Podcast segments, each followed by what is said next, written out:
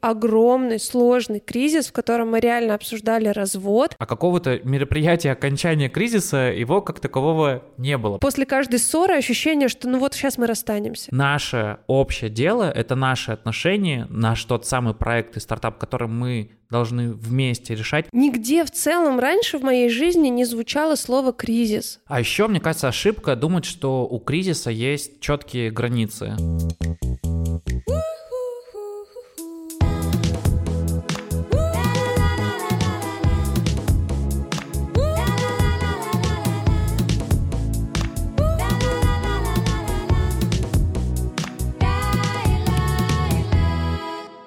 Всем привет, меня зовут Леня. Меня зовут Маша. И это подкаст «Чуть не развелись». Мы уже 10 лет вместе, у нас дочка Кира, и в прошлом году мы пережили, ну, такой большой кризис и чуть не развелись. Остаться вместе — это наш э, осознанный, а возможно нет, выбор. Э, мы много чего для этого сделали, но не претендуем на истину. Но если вы воспринимаете нас как позитивный пример, можете использовать наш опыт. Да, в этом подкасте мы на самом деле ничего не рекомендуем, не говорим, как поступать, просто просто делимся каким-то своим опытом, который, как оказывается, многим отзывается и близок. Поэтому просто продолжаем рассказывать нашу историю. И сегодня мы так потихонечку завершаем первый сезон. Нам хочется поговорить вообще про ошибки нашего кризиса, которые мы допускали и которые сейчас мы действительно воспринимаем вот как ошибки и как то, что можно было, может быть, с одной стороны избежать, а может быть, э, ну как-то пройти побыстрее.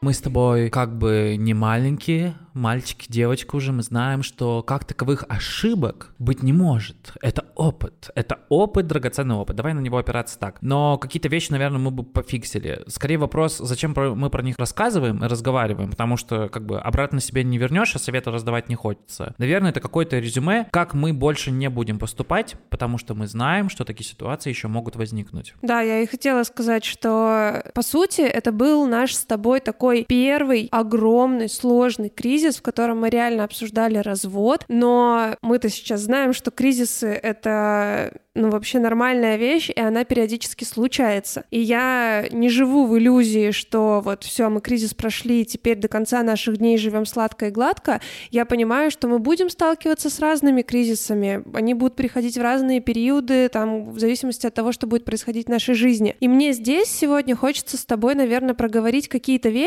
которые уже с нами происходили, и мы можем их взять в опыт и ну, как-то в дальнейшем с этими вещами уже поступать чуть иначе. Первая вещь, которую бы я сразу хотел отметить, про которую ты уже начала говорить, скорее всего, это не последний кризис. Ну да, иллюзия, что если кризис преодолели, то все. Теперь мы живем душа в душу, никогда не ссоримся, у нас нет каких-то там споров по каким-то темам, или что мы вообще теперь два идеальных суперчеловека. Мне кажется, что на данном этапе жизни все может поменяться. У нас с тобой есть ответ, как смягчить кризисы в наших отношениях отношениях. Не чьих-то чужих, ну, а вот конкретно в наших. И мы знаем, что привело к тому пиздецу, который был в прошлом году, и как э, постараться не допустить этого снова. И, наверное, вот, вот эта история про то, что мы понимаем, что это еще будет, дает нам возможность не сильно разочаровываться в будущем. Мы не раз с тобой про это говорили. Кризис э, — это история про изменения. А, да, То есть да, э, по-старому не можешь, да. по-новому хочется, но не знаешь еще как. И поэтому вообще в целом кризис можно принимать как трамплин на взлетной полосе нашей любви.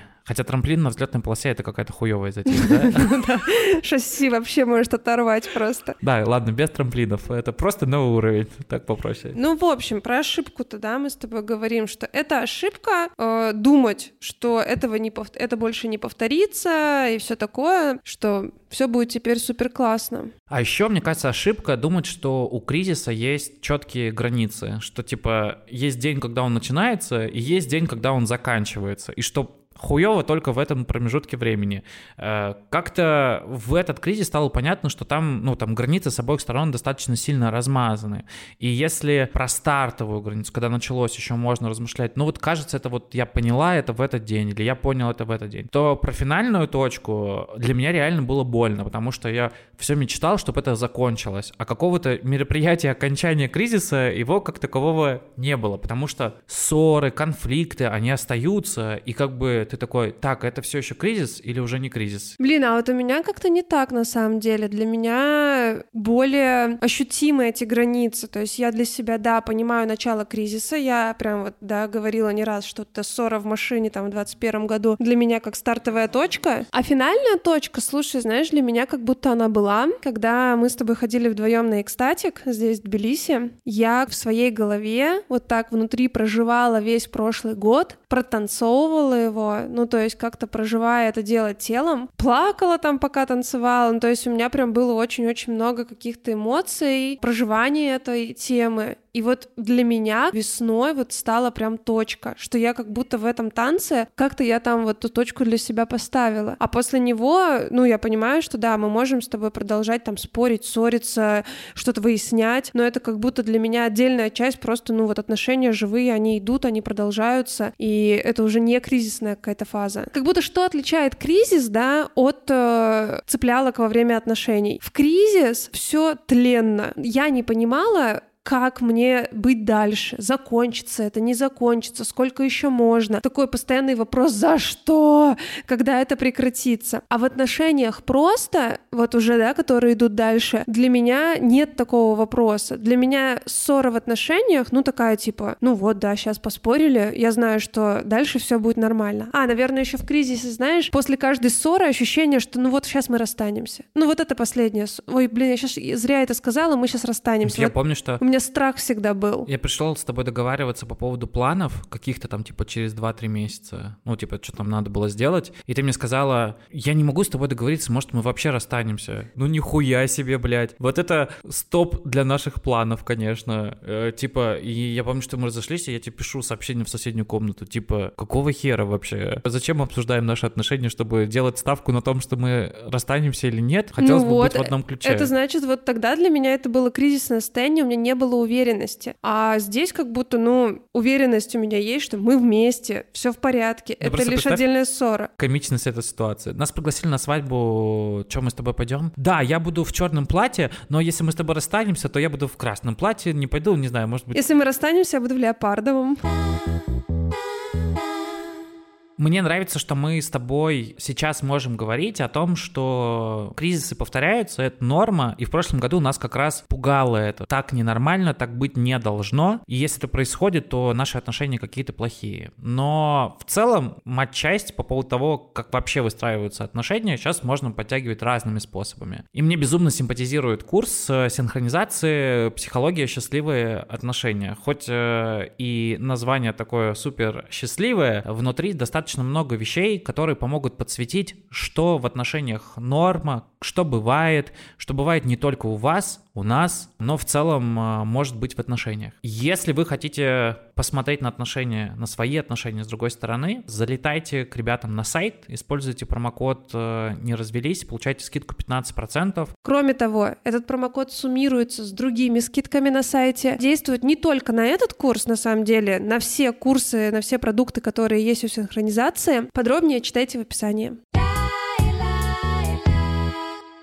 Мне такой немного отличница, да, вот это типа, как? В моих отношениях кризис, да вы что, нет, со мной такого не случится, мы же так друг друга любим, у нас же так все было хорошо, с чего бы ему взяться, ну, мне было сложно вообще в это поверить, ну, типа, сложно было признать, и когда пришло вот это осознание, что, типа, блин, кажется, у нас вообще кризис, да, потому что там сначала что-то мы ругаемся, что-то у нас то, все, а потом назвать это дело своим именем кризис, кризис это было сложно. И легче было делать вид, что, ну, как будто ничего не происходит. Есть две грани. Первое — признаться внутри отношений, что у нас кризис, а во-вторых, признаться внешнему миру в том, что у нас кризис. Как ты вообще для себя признавал, что, типа, вот кризис настал? Ну, вот я сказала, да, про себя, что мне было вот просто вот эту мысль допустить сложно, вот что, типа, знаешь, вот какой-то голос, я, я даже знаю, чей это голос внутри меня говорит, ну, вот то, что про меня там всегда там в семье говорят, да, ну, у Маши все хорошо, а тут, типа, типа у Маши нехорошо. Вот это очень на меня давило вообще. Но я это не называл кризисом, потому что я понятийно не понимал, что такое кризис. То есть в момент, когда я начал понимать, что это правда кризис, мне как бы психолог просто сказал, чувак, кризисы выглядят вот так вот, у вас кризис. Я такой,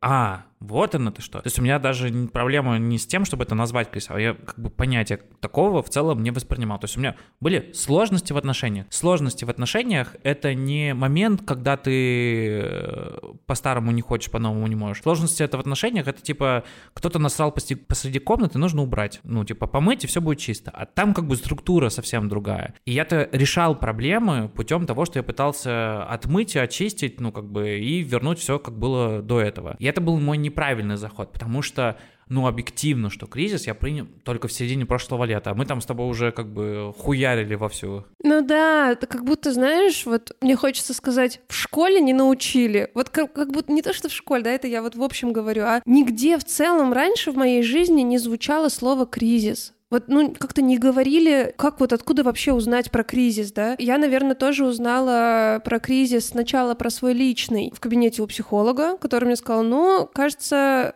дорогая моя, у тебя наступил кризис среднего возраста. И я такая, о, кризис. Да, кстати, мне тоже говорили, причем за год до, до нашего с тобой кризиса, но я как-то, но я не, не сильно понимал терминологию. Я такой, типа, ой, как модно звучит, кажется, я становлюсь взрослым. Очень прикольно. Да.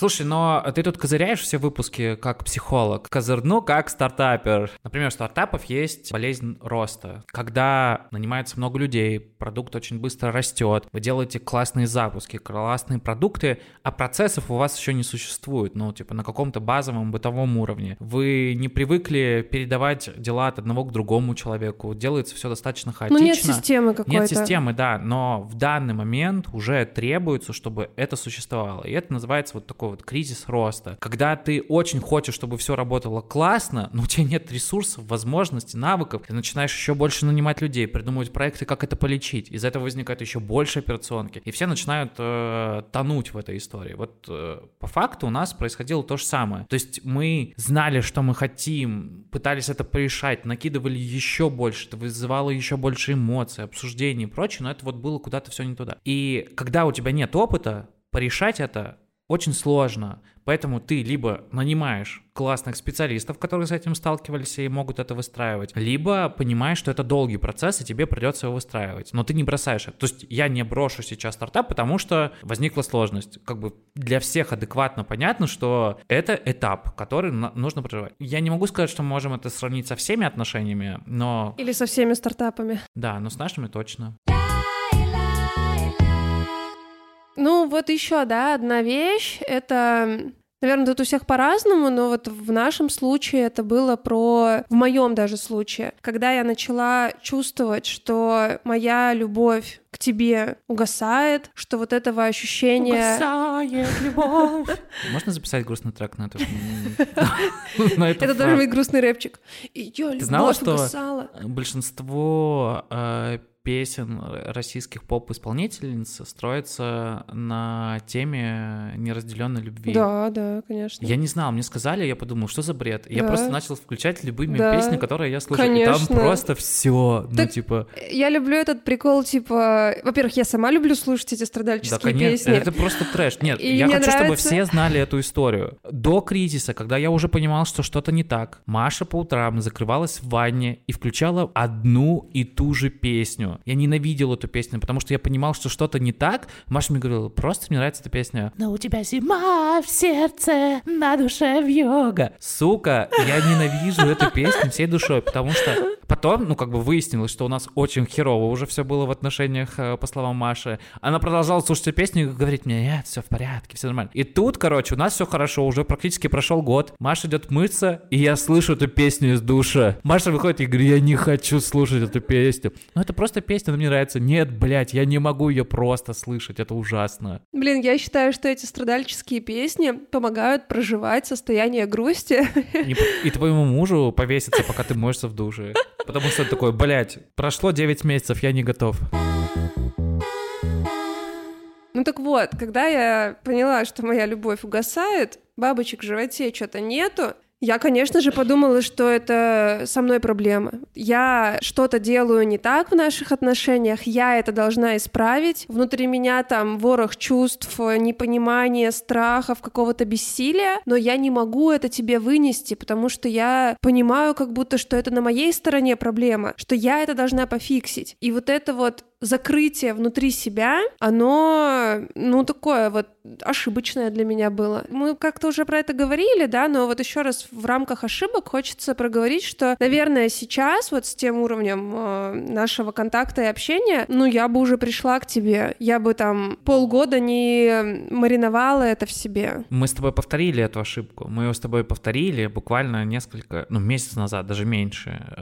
Сейчас э, мы с тобой снова находимся у семейного терапевта, и мы поняли, что пора идти вместе к семейному, как раз когда мы снова коснулись этой точки, где ты мне сказала, это моя проблема, я буду сама с ней разбираться, а я, там, типа, после нескольких безуспешных месяцев сказал, типа, ну и пофиг, я тогда тоже сам буду с этим разбираться. И мне кажется, мы вот прям очень четко заметили эту историю, что mm-hmm. мы опять расходимся по разным углам решать свои проблемы, которые находятся внутри наших отношений. То есть наше общее дело — это наши отношения, наш тот самый проект и стартап, который мы должны вместе решать, даже если это очень дискомфортно тебе или мне, ну, то нам нужно было принести это все в контакт. Мы пытались с тобой, мы правда с тобой пытались э, там два года назад, мы пытались говорить, мы про это много говорили, что это были какие-то общие слова или обвинения, ну, то есть все что угодно. Мы старались, не смогли пойти в глубину, разошлись по углам и пытались решать там где-то в каждой в своей стороне. А в итоге все равно вернулись к точке, где придется вместе решать то, что было. Поэтому, ну да, я точно подтверждаю, что это была ошибка, которую бы я не хотел повторять. Хотя мы мы с тобой ее повторили. А я вот не назвала, что мы ее повторили, потому что здесь вот наша, да, последняя история, она как будто бы все равно быстрее произошла. Мы поговорили, типа такие озвучили, давай каждый сам будет разбираться. И как-то в этом разговоре как будто и перещелкнула, а пойдем-ка вместе. Ну да, да. Что это как будто не ошибка, а уже мы замечаем это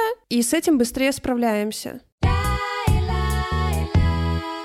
Моей ошибкой в прошлом э, году было желание занять все пространство вокруг тебя. Я очень боялся, что если меня не будет где-то рядом, рядом с тобой, то ты примешь решение, в котором я тебе буду не нужен. То есть я, ну как бы вот если прям нарисовать эту картинку или сделать видео, то я стою все время перед твоим лицом, никуда не отхожу от тебя, вот прямо тут постоянно рядом, куда ты идете, я рядышком, мы вместе, я никуда не пропадаю, я тебе постоянно пишу. Ну, то есть это вот прямо тотальное поле закрытия, то там вокруг тебя. При том, что ты просила дистанции. Ты много просила дистанции. И как ты сама говоришь, именно дистанция тебе помогла разглядеть э, ну хорошие ну, да. вещи в наших отношениях. Я сама в это верю. И как будто для меня это все-таки правда, не самообман. Для меня важно было немножко отдалиться, чтобы сблизиться. Ну, а для меня тоже было важно отдалиться, чтобы разозлиться. Mm-hmm. Типа, чтобы разозлиться разделиться и стать, э, ну, там, чуть более самостоятельным, не прилипшим к тебе. Мы с тобой говорили в выпусках, что там включилась у меня родительская позиция, где я начал играть в спасателя, выручать э, там тебя, да, и в этой истории я вот прям старался быть все время рядом. И сейчас я знаю, что вообще в целом твой запрос на то, что мне нужно побыть одной, он для меня более ценный, чем был тогда, я старался его игнорировать.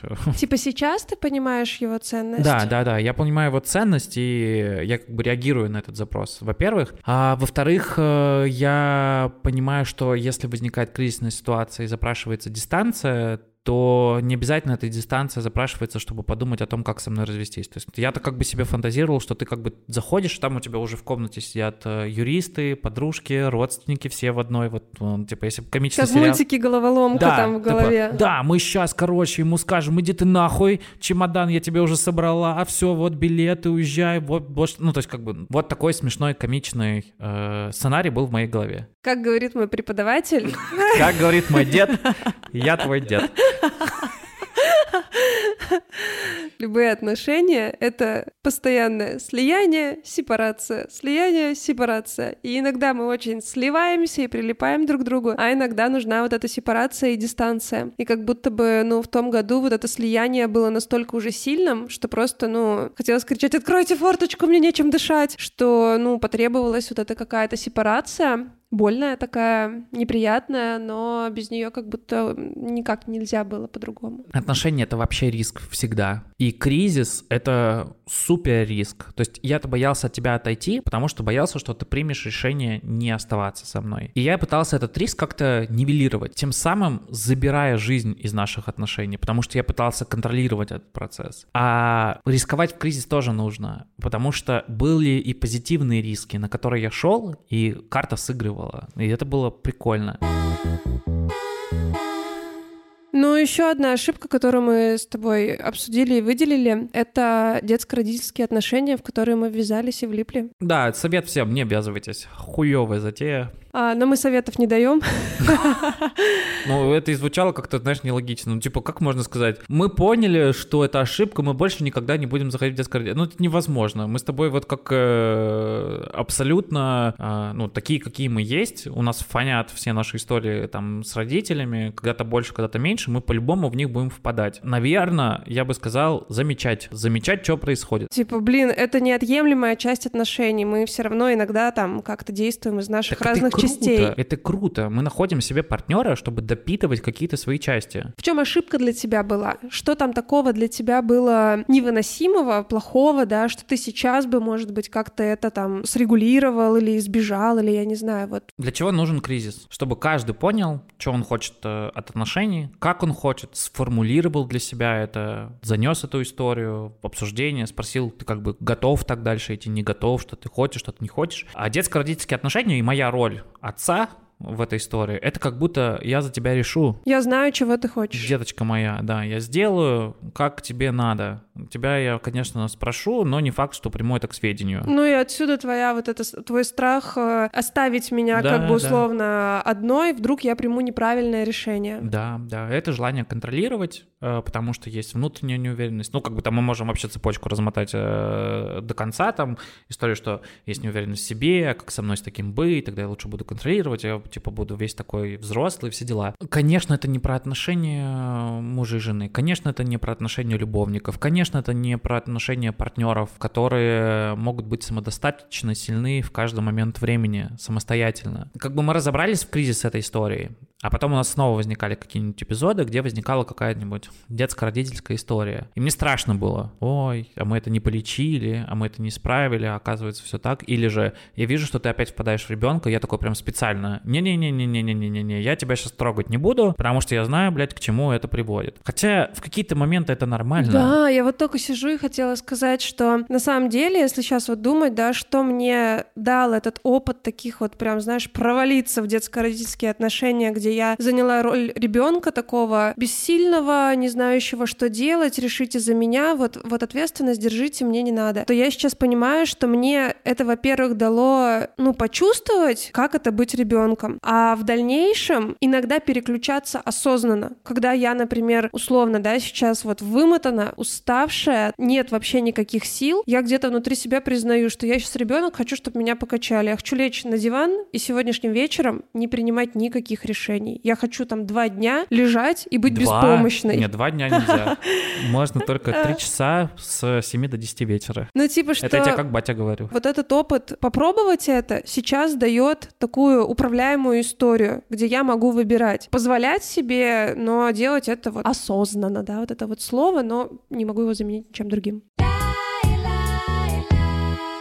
Мне как-то хочется здесь так а, подразумировать вообще на тему ошибок. Мне кажется, когда говоришь слово ошибка, как будто, знаешь, так немного обесценивается вообще все, что мы проживали и делали, потому что в любом случае каждая вот эта ошибка, да, как мы ее называем, она дает, ну, понимание вообще себя, своих отношений. мне как будто бы, знаешь, здесь вот в конце так хочется снять вот эту, ну, какую-то маску, а как правильно проживать кризис, да, вот не допустите вот этих и вот этих ошибок, а, ну, вообще дать дать свободу допускать эти ошибки и в отношениях, ну, пробовать и смотреть, и как-то изучать. И к нашим, да, там, дальнейшим отношениям у нас будут новые ошибки, другие, то, с чем мы вообще еще не сталкивались. И как будто я хочу здесь вот эти ожидания отличницы, что ну там побыстрее как-то там справимся, и вот уже мы же на опыте, ну так снизить и дать себе какое-то вообще право ошибаться и в дальнейшем, но принимать, что это вот такая часть отношений. Вообще мне хочется снять ответственность и не брать ее ни в коем случае на себя за чужие отношения. И когда я говорю, я не знаю, как у вас будет, э, каждый принимает решение сам, я как бы говорю, наш опыт не релевантен, он у вас может не сработать. Я за это ответственность не беру. И, наверное, вторая мысль, э, которая мне здесь так резонирует, что у меня ожидание, что если или когда у нас будет следующий кризис, у нас явно будут разногласия, но в этом кризисе хочется больше чувствовать, что мы заодно. И кажется, что вещи, которые мы сегодня проговорили, они как раз помогают сохранять вот это ощущение, что мы за что-то одно держимся. Мы, конечно, можем выносить свое, свои требования, свои желания и прочее, но ощущение, что мы за отношения, оно для меня очень важно. К сожалению, в прошлом году достичь этой истории было сложнее. Это очень плохо ощущалось мной. То есть мне хочется, чтобы было по-другому. Поэтому, наверное, даже история про то, какие были ошибки, все-таки про то, чтобы замечать, видеть кризис, легализовывать его, снижать интенсивность, но никак не растворять его в пространстве и притворяться, что его там не существует и не было. Ну что, мы финально начинаем отвечать в этом сезоне на вопросы, почему не развелись. Поэтому почему не развелись? Мне как будто просто близко то, как думаешь ты, то, как видишь ты, и как будто в наших отношениях мы смотрим вот как-то под одним взглядом на многие вещи. И когда эти взгляды совпадают, то наше вот общее «мы», про что ты говоришь, оно, ну, как-то как будто, знаешь, так увеличивается, растет, становится таким большим, мощным, богатым. И мне просто очень хорошо здесь с тобой, даже несмотря на то, что было в наших отношениях. Люблю тебя. И я тебя люблю. Почему не развелись? Ну, если говорить про этот выпуск, те ошибки, которые мы с тобой сегодня назвали, мы с тобой поэтапно вместе замечали и признавали вместе как ошибку. И это тоже была достаточно сплочающая история, в которой э, мы видели, что мы можем ну, дизайнить наши отношения и менять э, их формат. Это очень классно работало на объединение, несмотря на то, что мы замечали достаточно глобальные, большие вещи. Поэтому мне захотелось быть с тем человеком, с которым мы правда смотрим в одном направлении и можем признавать больные и неприятные вещи вместе. Друзья, спасибо большое, что продолжаете слушать нас. Вы можете слушать нас на любом подкаст-приемнике. Вы найдете и услышите там абсолютно все выпуски. Нам хочется читать ваши комментарии и в скором времени отвечать на ваши вопросы. Поэтому пишите нам в любой из соцсетей, где мы есть. В Инстаграме, Телеграме или Твиттере. Друзья, спасибо, что слушаете нас. Спасибо, что пишете нам разные комментарии. Теплые и приятные. Я люблю особенно. Также хочется в этом выпуске поблагодарить нашего продюсера «Золотой цепью» Глеб Дригуна. Спасибо, Глеб.